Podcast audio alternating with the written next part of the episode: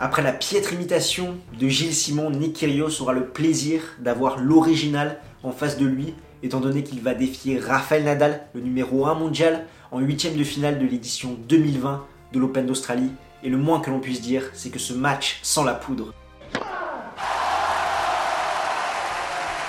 On commence tout de suite avec Rafael Nadal qui pour ce hisser en huitième de finale est venu à bout de Delien, Delbonis et Carreno Busta. Il a concédé 0-7 et a passé en tout 6 heures et 17 minutes sur les cours.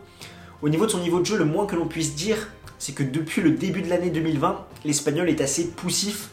Il semble lent sur ses déplacements. Souvent, il apparaît cuit, voire totalement rincé physiquement, étant donné qu'il n'a pas fait de vraies coupures durant l'intersaison.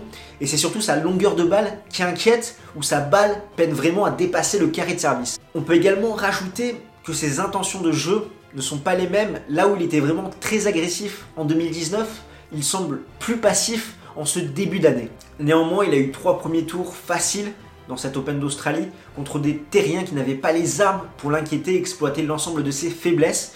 Et on peut également dire que lors de son dernier match contre Karen Augusta, il a montré des choses un petit peu plus convaincantes. On peut également faire le parallèle avec l'ATP Cup, où des joueurs comme Nishioka, Goffin et Deminor ont su exploiter les failles adverses en prenant la balle très tôt et en l'agressant côté coup droit. Enfin, cette nouvelle surface à l'Open d'Australie ne s'y est pas du tout à son jeu. Certes, elle est lente, mais elle a un rebond très bas, ce qui fait que la balle, après l'impact, se meurt un petit peu.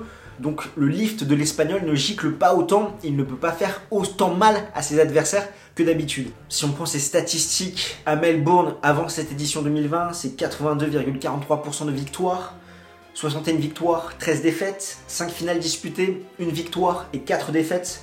Et depuis 2016, il a fait finale, quart et finale. On passe tout de suite à Nick Kyrgios qui pour ce hisser en 8 de finale a sorti Sonego, Simo et Kachanov. Il a concédé en tout 3 sets, 1 contre Simon et 2 contre Kachanov et a passé 9h30 sur les cours. J'ai l'impression que les catastrophes actuelles en Australie ont permis à Nick Kyrgios de se remobiliser, étant donné que depuis le début de l'année, c'est vraiment très solide, hormis cette défaite où il passe à côté en ATP Cup contre Bautista Agut. Il a même eu une victoire de prestige contre Stefanos Tsitsipas. En tout cas, son jeu est bien en place et il aime jouer chez lui devant son public. Par contre, attention, il a eu une petite alerte à la cuisse contre Karen Kachanov dans le premier set. À l'Open d'Australie, avant cette édition 2020, Nick Kyrgios, c'est 64,71% de victoires, 11 victoires, 6 défaites.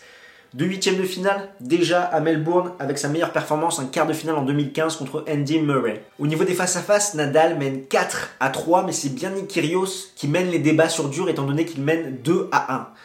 Leur dernier affrontement avait été une victoire de Rafael Nadal à Wimbledon 2019. Je vais d'ailleurs t'afficher les statistiques détaillées de ce match, étant donné que ça s'était joué à quelques points.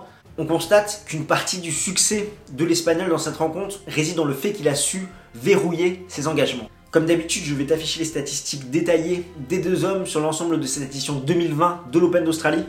On constate que les deux joueurs présentent un petit peu les mêmes forces, également un peu les mêmes faiblesses, c'est-à-dire une force au service, 80% de points gagnés derrière sa première balle pour Rafael Nadal, 84% pour Nick Kyrgios, même si lui passe beaucoup plus de première avec 70% de première balle. Mais les deux ont également des lacunes à la relance. Seulement 40% de balles de break converties pour le Mallorquin et 43% pour l'Australien. Au niveau des clés tactiques, comme à Wimbledon, Nadal va devoir très bien servir, passer un maximum de première balle pour vraiment sécuriser ses engagements. Dans l'échange, il va vraiment devoir allonger ses frappes pour que sa balle dépasse le carré de service s'il ne veut pas se faire agresser en permanence. Et surtout, à la relance, il va devoir se montrer beaucoup plus percutant et avoir un ratio bien supérieur à celui qu'il a eu contre Delbonis où il a converti seulement 3 balles de break sur 20 opportunités.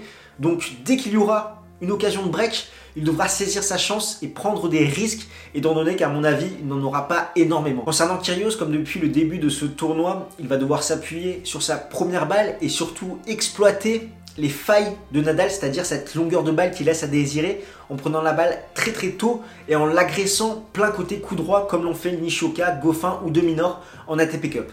Étant donné que Nadal joue très loin de sa ligne, Kyrgios pourra s'appuyer sur des services volés et distiller quelques amortis par-ci par-là comme il a pu le faire contre Karen Kachanov. On passe maintenant à mon pronostic. Honnêtement, après le deuxième tour, si ce huitième de finale avait lieu, je mettais Kyrgios vainqueur contre Nadal en 4-7. Après les matchs que j'ai vus des troisièmes tours où Nadal a été convaincant et Kyrgios a surtout passé beaucoup de temps sur le terrain avec cette alerte physique, je pense que l'Espagnol a fait un break. Ça va être un match très compliqué, mais je mets un léger avantage pour Rafael Nadal dans cette rencontre. Ce qui est sûr, c'est que Nick Kyrgios est capable de tout. Il est capable d'abandonner, d'être forfait, de perdre en 3-7, mais également de battre Nadal. Donc vraiment, on va surveiller cette affiche de très très près parce que ça sent vraiment le tennis popcorn. En tout cas, voilà ce qu'on pouvait dire pour ce huitième de finale à l'Open d'Australie 2020. N'hésite pas dans les commentaires à nous donner ton avis. Toi, qu'est-ce que tu penses de ce match? Qui va gagner? Si t'as aimé la vidéo, tu peux également lâcher un petit pouce bleu, ça fait toujours plaisir. Surtout, n'hésite pas à t'abonner à notre chaîne YouTube pour ne plus rien manquer de l'actualité tennis, à nous suivre sur l'ensemble de nos réseaux sociaux, que ce soit Twitter, Facebook ou Instagram. Tu peux également rejoindre notre Discord pour parler avec une communauté de passionnés et analyser chaque rencontre du premier majeur de l'année. Tu peux nous faire un don sur Tipeee si tu en as envie pour qu'on progresse de façon qualitative. L'ensemble des liens sont en description. Et nous, on se retrouve très très vite. D'ici là, porte-toi bien. Ciao, ciao tout le monde.